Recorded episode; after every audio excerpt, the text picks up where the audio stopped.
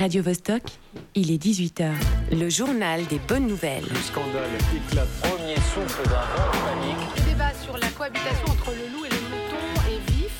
Personne ne peut ce soir dire si l'on est oui ou non à la veille d'un désastre nucléaire de grande ampleur. Au bilan 20 morts dont 3 graves.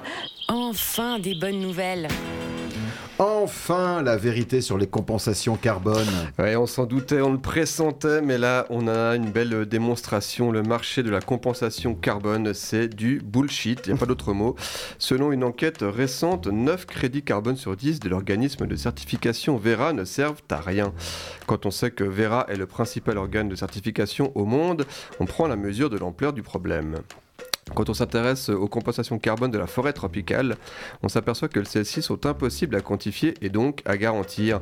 Pire, l'argent est investi dans des fonds privés et les résultats déplorables.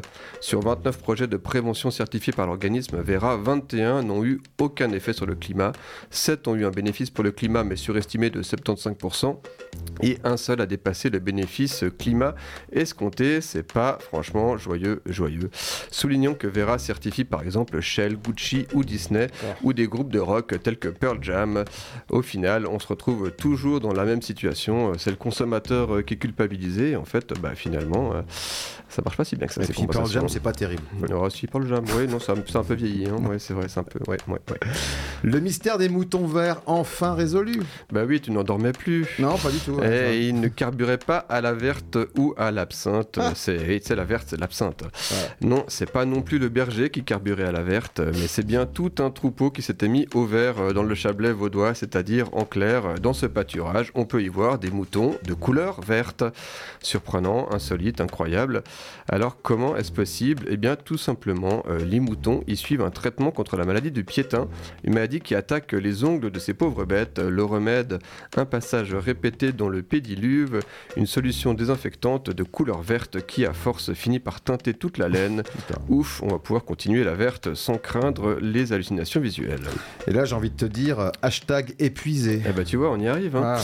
Oui, c'est le nouveau hashtag à la mode, un nouveau trend qui fait de plus en plus d'adeptes. Le concept est simple et le constat radical. Les influenceuses et influenceurs de tout poil bossent comme des dingues pour faire croître leur communauté et ne comptent pas leurs heures. Seulement voilà, après des mois de travail sans relâche, ils arrivent au bout du rouleau, à l'image de cet influenceur qui n'a pas pris de vacances en 10 ans et qui, quand il part en camping, fait encore une vidéo sur l'événement, plus vraiment des vacances. De guerre lasse, certains de ces influenceurs euh, quittent le navire pour préserver leur santé mentale.